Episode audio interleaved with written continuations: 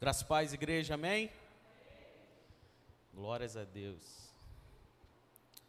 Falar de Deus é bom demais, né?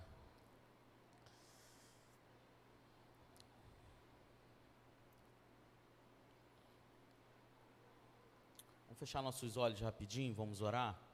Espírito Santo de Deus, em nome de Jesus, nesse momento, Senhor, na qual nós já estamos com o coração aberto depois desse momento de louvor, nós pedimos que o Teu Espírito agora, meu Pai, venha sobre a nossa mente, abrindo o nosso entendimento, nos trazendo discernimento, meu Pai, sabedoria em toda a palavra que for pregada aqui, que seja de forma literal uma semente que cairá num terreno fértil, Senhor.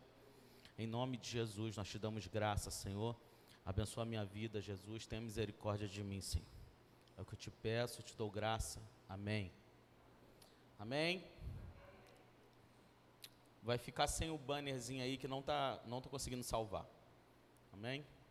Mas o título da ministração de hoje estava pensando, né, sobre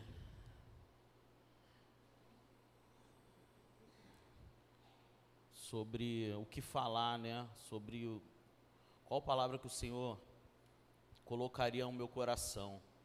E já tem alguns dias que o Senhor tem falado comigo sobre esse tema. Na verdade, o Espírito Santo falou comigo, por isso que a importância de você gastar, quando eu falo gastar, é gastar mesmo o teu tempo com as coisas de Deus. Como assim? Eu não tenho tempo, eu trabalho muito. Eu também. Mas quando você vai até o trabalho, você tem um fone de ouvido, você tem celular, você ouve um louvor, pelo menos. Você não gosta de ouvir pregação ou podcast, ouve um louvor. Através de um louvor, um pedacinho, um refrão de um louvor, o Espírito Santo falou comigo sobre o tema dessa noite e começou a alimentar dentro de mim uma palavra relacionada a esse tema. E o tema é Saudades do Jardim.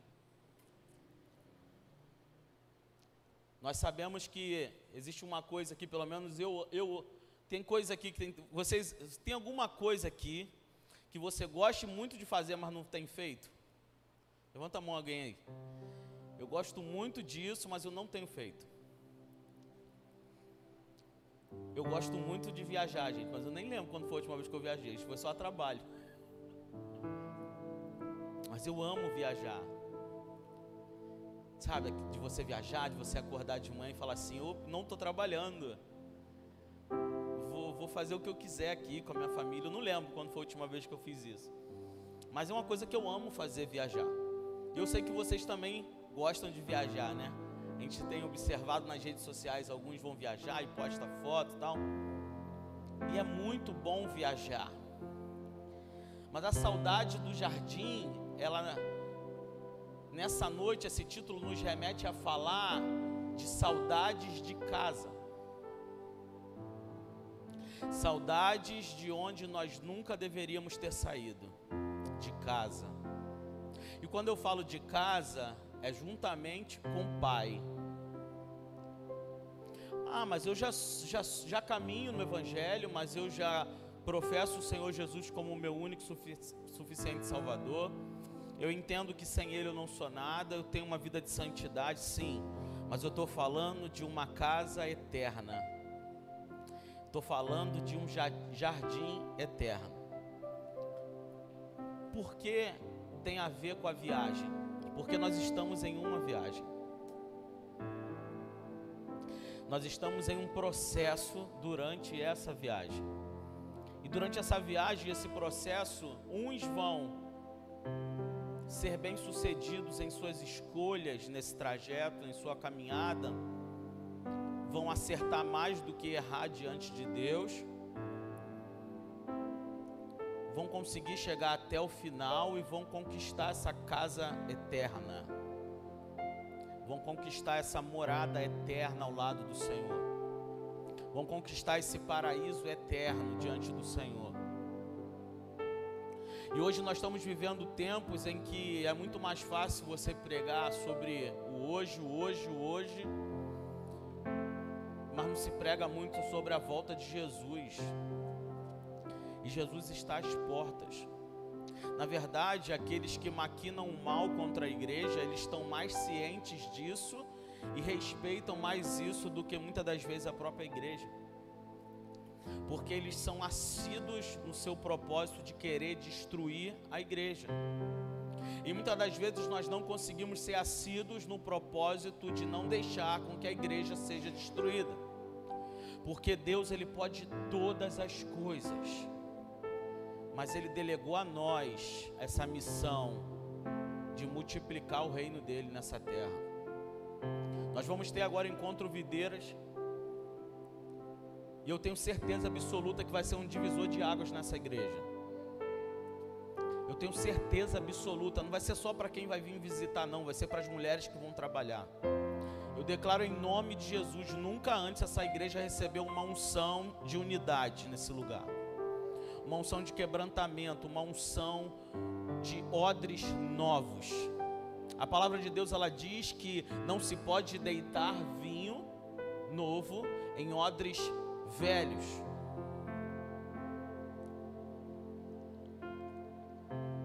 Não é simplesmente uma crença limitante isso, mas é uma grande verdade. Tudo que é novo se expande. O vinho novo precisa expandir em um odre que tenha poder para suportar a pressão.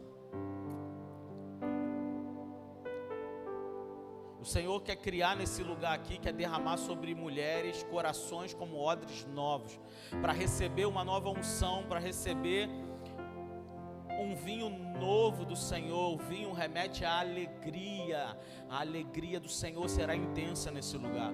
As pessoas não vão simplesmente vir aqui ou procurar a família Vida Nova porque ouviu falar na rede social, não, elas verão no brilho dos teus olhos que esse lugar habita o Espírito Santo de Deus.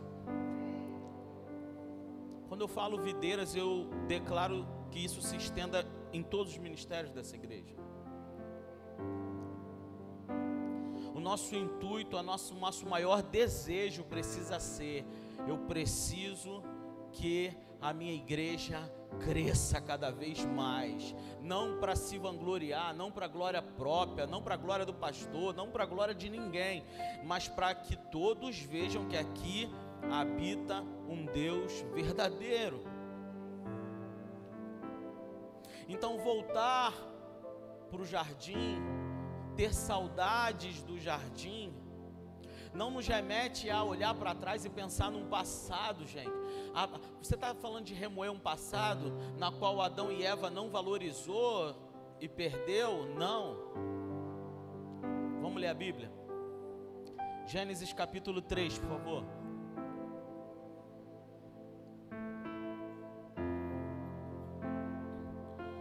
Gênesis capítulo 3.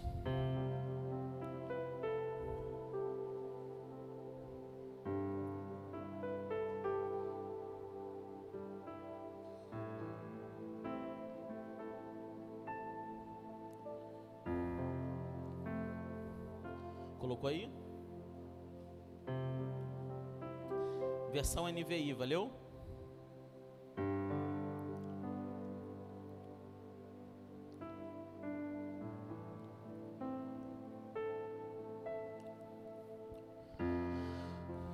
Gênesis capítulo 3. Pode colocar desde o começo. É a versão que geralmente já está. Não tem? Amém. Vamos abrir a Bíblia então. Vou ler aqui para vocês. Ora, a serpente era o mais astuto de todos os animais selvagens que o Senhor Deus tinha feito. E ela perguntou à mulher: Foi isto mesmo que Deus disse? Não comam nenhum fruto da árvore do jardim? Respondeu a mulher, serpente, a serpente: Podemos comer do fruto de todas as árvores do jardim. Mas Deus disse: Não comam do fruto da árvore que está no meio do jardim. Nem toquem nele, do contrário, vocês morrerão. E disse a serpente à mulher: Certamente não morrerão. Deus sabe que no dia que dele comerem, seus olhos se abrirão e vocês serão como Deus, reconhecedores do bem e do mal. Quando a mulher viu que a árvore parecia agradável ao paladar e era atraente aos olhos, além disso desejável para ela se obter discernimento, tomou do seu fruto, comeu e o deu a seu marido que comeu também. Tem gente que fala assim: pô, pastor, mas quem errou em si não foi Adão. Quem errou foi Eva primeiro. Quem era o homem da casa? Era Adão. Quem era o sacerdote? Era Adão. Quem foi criado primeiro por Deus para tomar conta do jardim? Era Adão. Eva era sua companheira, que por sinal, Adão não estava cuidando bem dela. Tudo aquilo que a gente não cuida se perde. Tudo aquilo que a gente não gasta tempo cuidando acaba se perdendo. É como um filho, se eu não cuido do meu filho dentro dos princípios do reino de Deus, rapidamente o inimigo aparece para adotar ele. Se você não cuida de algo, essa coisa vai se perder. Esse algo vai se perder. E se perder não é só ficar perambulando por aí, não. Se perder também é ser achado por quem não deveria ser achado. Quando a gente vê no texto aqui, ó, algumas coisas que me chamaram a atenção. A serpente, ela não era o maior animal do paraíso. A serpente não era o mais feio a serpente não era o mais inteligente, a serpente não era o mais brabo, a serpente não era o menor, o maior, a serpente era o animal mais astuto. O inimigo até hoje ele se apresenta como alguém astuto. Que te questiona um monte de coisas que está bem clara diante dos teus olhos para te levar para o buraco. Que te questiona e tenta fazer despertar em nós um desejo de querer conhecer aquilo que não é para nós, para nós conhecermos. O intuito do inimigo é nos questionar, até nos fazer, até criar em nós um desejo de, de desejar aquilo que não é para a gente, aquilo que não foi feito para nós. O Espírito Santo de Deus, ele ele quer nos ajudar nesse trajeto a suportar essas investidas da serpente que é astuta até hoje.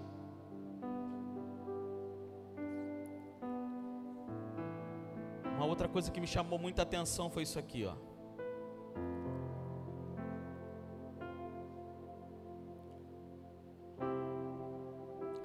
Quando a mulher, verso 6, quando a mulher viu que a árvore parecia agradável, ou seja, a maior perdição da nossa vida não virá vestido de monstro. A maior perdição da nossa vida não virá de forma que irá nos assustar ou nos colocar para correr. A maior perdição que o inimigo pode enviar contra a sua vida ela virá de forma agradável. A serpente não chega fazendo barulho. A serpente chega de forma sorrateira. Quando vê, já foi picado. E o inimigo ele se apresenta muitas das vezes de forma agradável. Quando sabe aquela época da escola, quando alguém te chamar para fazer alguma coisa errada, nunca te falavam o lado ruim se desse ruim. Só te falava o quanto ia ser maneiro. Só te falava o quanto você ia se tornar o descolado da escola. Só te falavam que ia ser muito bom, que tu ia entrar para o grupo, que você ia ser considerado. Ou seja, as sugestões elas vêm de forma agradável. Toda sugestão do inimigo, ela te promete algo que é te levar para um outro nível. Quem aqui não quer ir para outro nível? Quem aqui não quer crescer mais diante de Deus? Quem aqui não quer crescer no seu trabalho, quer ter uma promoção? Quem aqui não quer ser reconhecido diante dos homens também? Sempre virá de forma agradável. Porque se não vier, nós não vamos querer.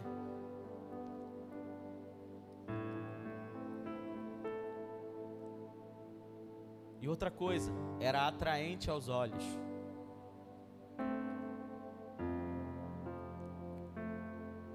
A investida do inimigo nessa era é enganar através daquilo que você vê. Tudo começa em nossas decisões, no lugar que nós estamos, quem está à nossa volta e o que estão fazendo. Consequentemente, nós vamos ver, nós vamos ter que tomar decisão eu repreendo isso, eu saio daqui, ou vou deixar aquilo começar a crescer dentro de mim como um desejo. Mas, pastor, como que eu vou fazer se eu já estou dentro do lugar? Não entrasse antes, porque você é sal da terra e luz do mundo. Quando você escolhe estar em lugares que não foram feitos para você, você se torna o sal da terra que não salga nada e se torna a luz do mundo que não ilumina nada. É como se pegassem você, como diz a palavra de Deus, e te colocassem embaixo da cama. Colocassem você debaixo de algo que ninguém pudesse te ver, ver o teu brilho. Não, mas eu, eu sou luz das trevas e eu preciso estar lá para pregar. Os grandes heróis da Bíblia em nenhum momento ficaram brincando de corda bamba para provarem a sua fidelidade a Deus. Mais para frente eu vou falar sobre José. Mas José foi tentado e ele fez o quê? Correu. Porque ele estava onde? Dentro do território do inimigo. No confronto direto com o Espírito Santo, renda-se. No confronto direto com a tua maior tentação, corra. Não tenta medir força com Satanás. Você é mais que vencedor no Senhor. Mas não é o Senhor que te bota no meio de certas situações para você provar o Senhor. Quando nós provamos o Senhor, pisando em territórios que nós não deveríamos pisar,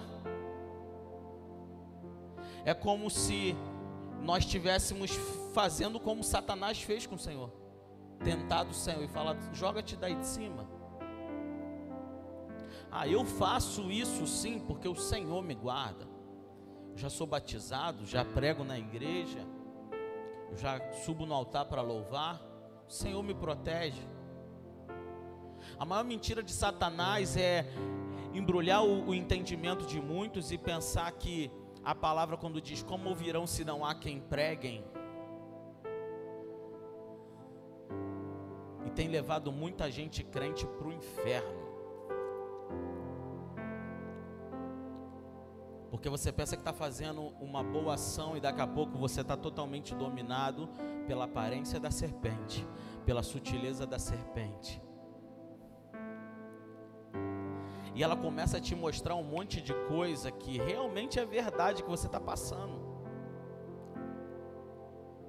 Até que por fim ela consiga que você morda a maçã.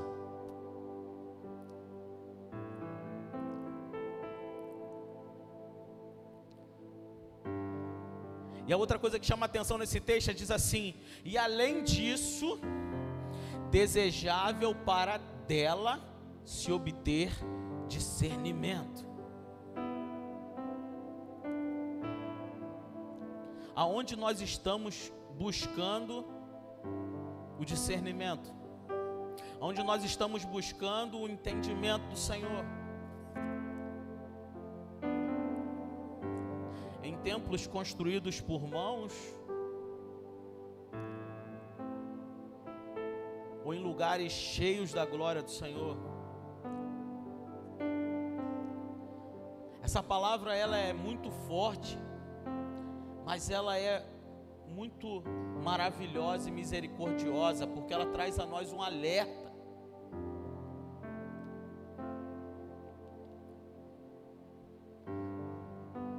Um alerta para que nós venhamos entender de uma vez por toda que nós não nascemos para sermos insaciáveis pelo mundo mas nascemos para sermos insaciáveis pelas coisas do reino de Deus. Eu estava assistindo um documentário de um serial killer e pergunta o tempo todo para ele: Mas por que você fazia aquilo com aquelas pessoas? E o tempo todo ele falava: Nem eu sei, eu só sei que preenchia um vazio dentro de mim. O mundo quer tornar a humanidade insaciável pelas coisas que provém do mundo, para que se autodestruam. O Espírito Santo quer gerar em nós homens e mulheres insaciáveis pelo reino de Deus, que vai gerar em nós uma habilitação para vivermos a eternidade ao lado de Deus. Essa é a diferença entre decidir viver para o mundo ou para o reino de Deus. Todos nós temos limitações, todos nós temos lutas. Eu não esperava estar aqui agora ministrando, mas Deus já sabia que eu estaria aqui ministrando. Porque Deus ele é perfeito em tudo o que ele faz. É muito difícil entender isso. Quando o que ele está fazendo não está sendo confortável para nós. Amém? Mas o que, que tem a ver com a viagem? Tem a ver que, fala sério, viajar é bom demais, mas voltar para casa, como é que é, gente? Primeiro dia da viagem é maneirão, no segundo, no terceiro e tal. Aí daqui a pouco, quando você chega em casa, a primeira coisa que você fala, não acredito que eu estou na minha casa. Não acredito que eu vou dormir na minha cama. É verdade ou não é? E eu tenho certeza absoluta que nós vamos falar, essa igreja vai dizer quando entrar, adentrar os portais celestiais. Muito obrigado, valeu a pena. Não estou nem acreditando que eu consegui conquistar que eu consegui chegar aqui nesse lugar. Agora eu consigo contemplar com os meus olhos e entender o valor e o tamanho do que significava eu abrir mão de não compactuar com o mundo, de não ter desistido naquela noite, de não ter tirado a minha própria vida naquele dia, de não ter desistido de Jesus na, quando alguém falou dele para mim. Agora eu estou entendendo um monte de coisa. Por que, Deus ele decidiu me resgatar do lamaçal do pecado? Por que, que Ele enviou alguém para ir lá e evangelizar sobre a minha vida? Agora eu estou entendendo um monte de coisa. O Senhor Ele quer que agora nós tenhamos fé para viver. A hora de entender e ligar uma coisa com a outra é só lá. A volta para casa é algo triunfal o filho pródigo decidiu sair da casa.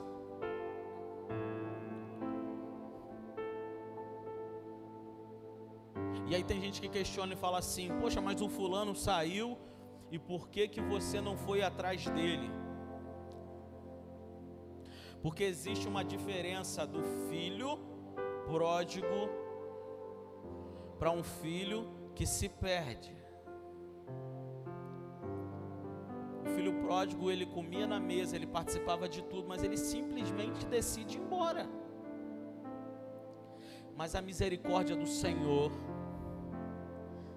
segura isso aqui, a misericórdia do Senhor, ela é tão linda, ela é tão graciosa, que ele fisicamente não foi buscar o filho pródigo, mas o seu amor foi até onde ele estava, no fundo do poço, constrangeu o coração dele, quebrantou o coração dele, fez com que ele dissesse o quê? Vou ter com meu pai. E quebrantou de tal forma que ele foi a caminho de casa já pensando o que ele falaria, já pensando que ele poderia dormir lá com os empregados, e a função do reino de Deus é que nós venhamos nos submeter ao reino, para que o Espírito Santo tenha liberdade em nós, para que o nosso coração esteja quebrantado, para que possamos retornar para casa com o coração quebrantado, porque é Ele quem vai exaltar o filho. O filho chega, não tinha certeza nem do perdão do pai mas o amor de Deus constrangeu o filho.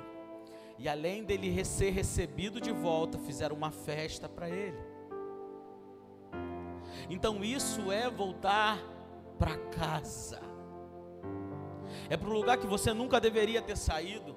Talvez você gastou um tempo lá fora, desfrutando, buscando prazer, buscando solução, mas a paz que excede todo entendimento, ela só se encontra em Jesus. Ele é o caminho, a verdade e a vida. E Sua palavra nos diz que ninguém, ninguém vai ao Pai a não ser através de Jesus.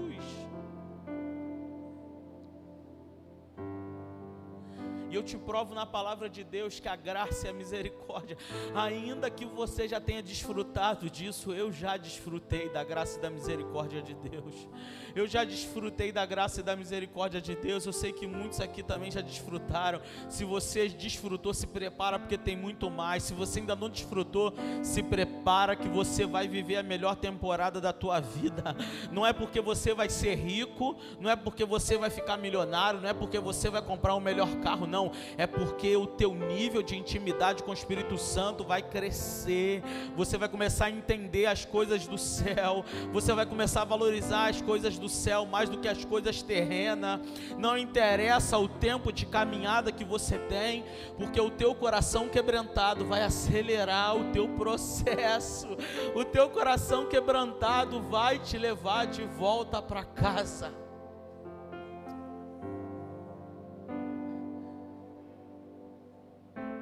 Adão e Eva, na minha humilde interpretação, quem sou eu? Mas foram expulsos do paraíso porque lhe faltaram humildade. Se não ficasse aquele joguinho de um acusando o outro, será que Deus ia expulsar eles do paraíso? Deus ele é onisciente. Ele se apresenta para você até depois do teu pecado. A palavra de Deus diz que Deus, entrando no paraíso no final da tarde, e Adão e Eva, ouvindo seus passos, se esconderam. Ou seja, o teu pai nunca parou de te visitar. É você que está se escondendo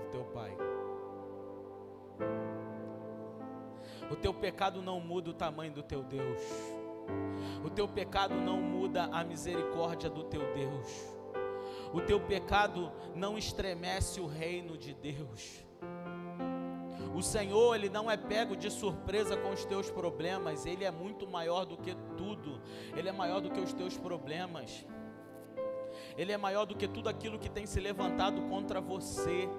Ele é maior do que tudo aquilo que tem apontado os teus erros, as tuas falhas, porque Ele é Deus. A misericórdia do Senhor, ela nos persegue. Olha que coisa mais linda.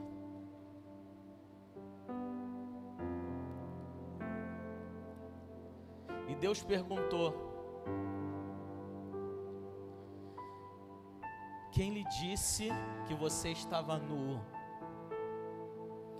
Você comeu o fruto da árvore da qual lhe proibi comer? Disse o homem: Foi a mulher que me deste, por companheira que me deu o fruto da árvore e eu comi. O Senhor Deus então perguntou: Então a mulher, que foi que você fez? Respondeu a mulher: Serpente, a serpente me enganou e eu comi. O que o diabo mais quer nesses últimos tempos é destruir a estrutura da família. Ele não quer mais separar a família. Ele quer criar famílias que vivam na vergonha. Homens bananas, que não são sacerdotes do seu lar. E mulheres que, ao invés de serem ajudadoras, levam o fruto proibido para o marido. O Senhor, o Espírito Santo de Deus, ele, ele, ele quer quebrar, ele quer quebrar esse plano maquiavélico de Satanás nesses últimos tempos, e nós somos a geração eleita por Deus para sermos soldados de guerra nessa batalha.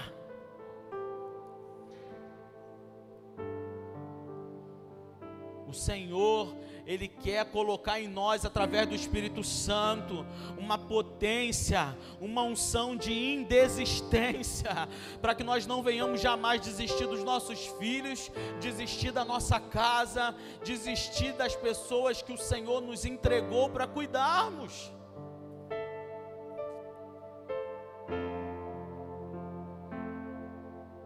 Ele não quer mais tirar alguém da igreja, ele quer fazer estar dentro da igreja para que seja morno, porque o morno é vomitado.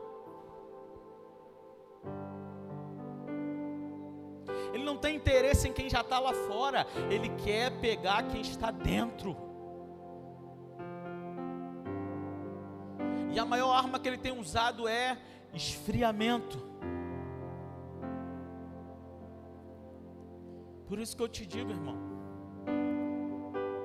você precisa buscar para si o máximo possível essa chama de Deus dentro de você, para que você seja um incendiário da glória do Senhor. Quando você estiver nos lugares, quando você chegar aqui e tiver um coração de palha seca do teu lado, a tua chama vai incendiar essa pessoa. O poder de Deus que habita em você vai fluir através de você e contagiar quem está ao seu redor. O amor de Deus que está em você vai fluir, vai contagiar quem está ao seu redor.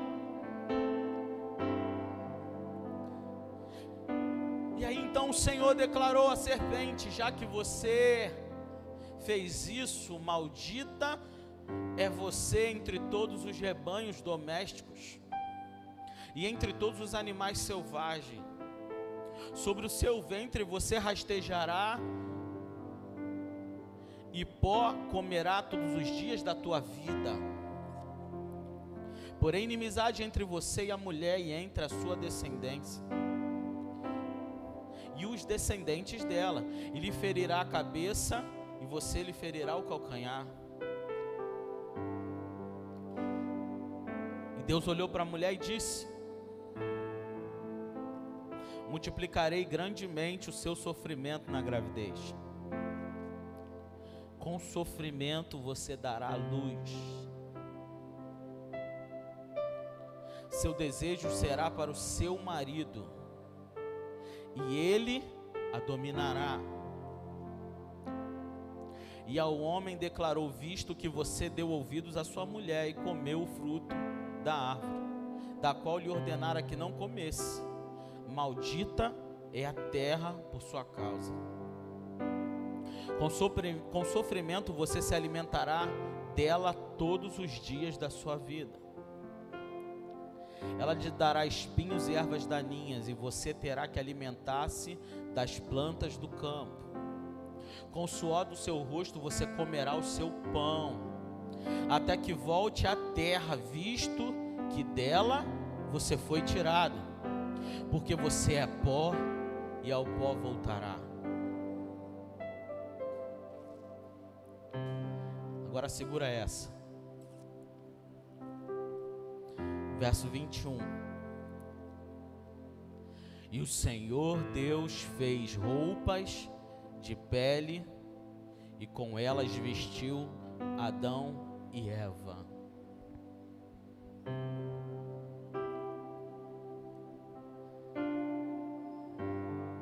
Deus ele nunca vai te deixar envergonhado. Ele poderia expulsar eles do paraíso nu. Mas Deus, na sua infinita misericórdia, decidiu vesti-los, decidiu entregar a eles novas vestes, ou seja, uma veste para viver um novo tempo, um tempo de consequência de pecado, mas ainda assim, não era um tempo de total desamparo. A misericórdia do Senhor, ela sempre vai perseguir o ser humano. Então cabe a nós a decidir valorizar ou não essa misericórdia. Cabe a nós a decidir lutar todos os dias para conquistar um novo paraíso, um novo Éden. Porque Deus ele é tão perfeito que na sua palavra diz em 1 Coríntios 2:9 Todavia, como está escrito, olho nenhum viu, ouvido nenhum ouviu, mente nenhuma imaginou que Deus preparou para aqueles que o amam. Isso significa que nós vamos voltar para o jardim, mas é um outro jardim, porque a glória da segunda casa sempre é maior que a da primeira. É um jardim de eternidade de vida, aonde o inimigo dessa vez não terá acesso. Não vai ter mais risco de árvore para se comer ou não. O corpo humano será glorificado não haverá mais dor, não haverá mais sofrimento, não haverá mais desigualdade, não haverá mais preconceito, não haverá nada daquilo que tem consumido os seres humanos hoje. Porque Deus ele é perfeito em tudo.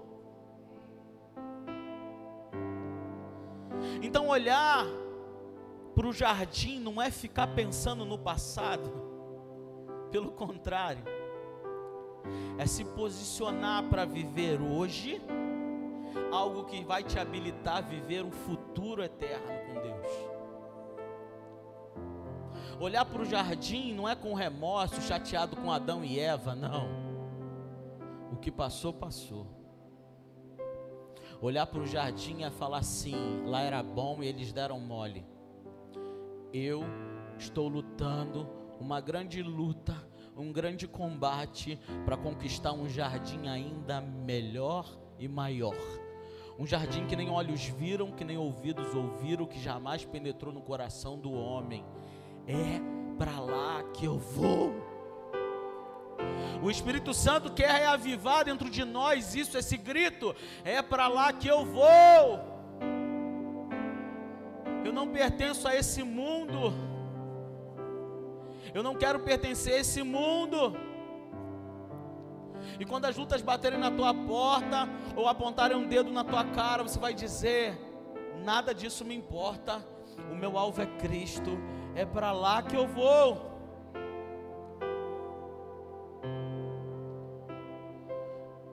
Homens que poderiam ter comido os frutos e, e se satisfeito. Vou falar bem breve aqui, dois. Homens que poderiam ter comido o fruto, queriam os satisfazer na hora, mas não iriam levá-los à eternidade com Deus. Daniel, um outro homem, José.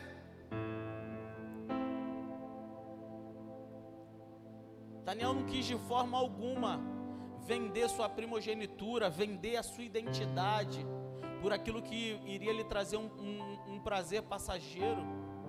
José, da mesma forma. Mas também houveram homens que falharam.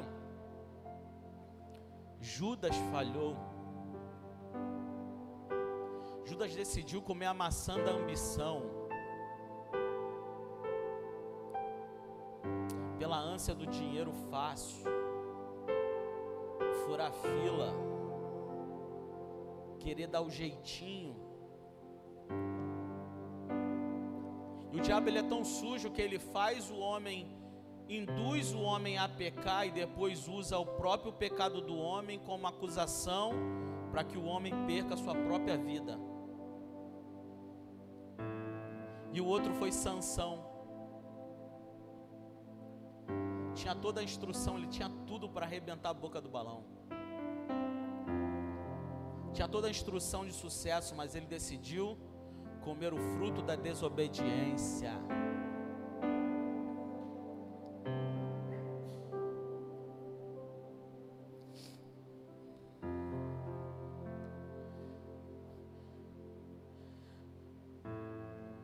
Voltar para o jardim significa que todos nós estamos em um processo de volta para casa. Pode ficar de pé em nome de Jesus. Voltar para o jardim significa isso.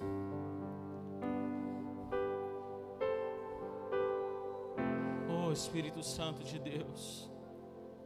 Voltar para o jardim, nós entendemos, Senhor, que é passar por um processo até a chegada do jardim, onde alguns conseguem ser fiel e outros conseguem se paralisar no meio do caminho, desviarem o caminho, e daí não conseguem alcançar e chegar até o jardim. Porque chegar ao jardim, Senhor, é como aqueles espias que olharam a terra prometida. Uns vão ver a dificuldade, outros vão enxergar a promessa do Senhor.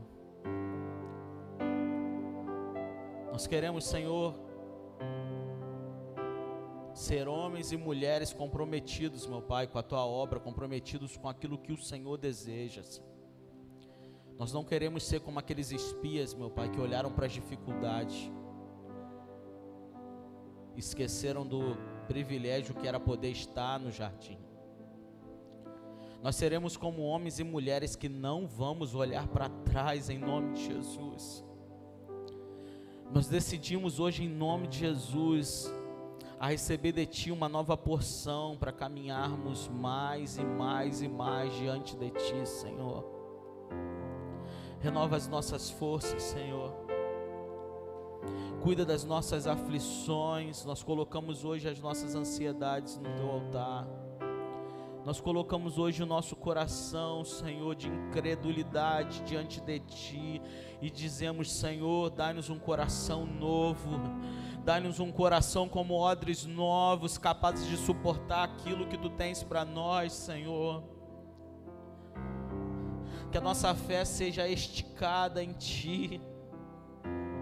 Que nós não venhamos ser como aqueles que retrocedem, mas venhamos ser daqueles que prosseguem rumo ao alvo que é Cristo, Senhor.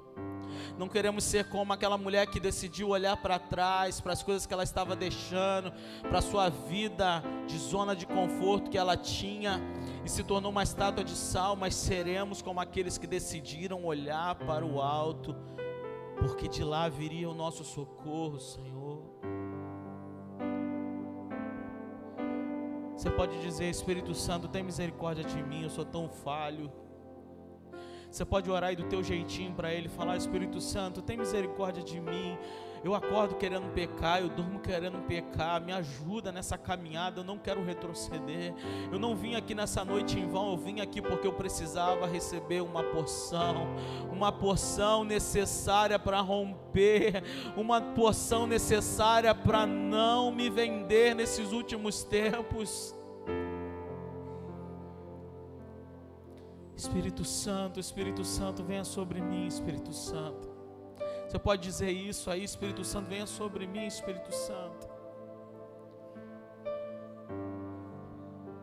Espírito Santo, venha sobre mim, Espírito Santo. Toca-me com os teus braços, me abraça com teu abraço dessa noite, Senhor. Oh, sopra o sopro do refrigério sobre as nossas almas, Senhor. Cura toda enfermidade em nome de Jesus, em nome de Jesus, em nome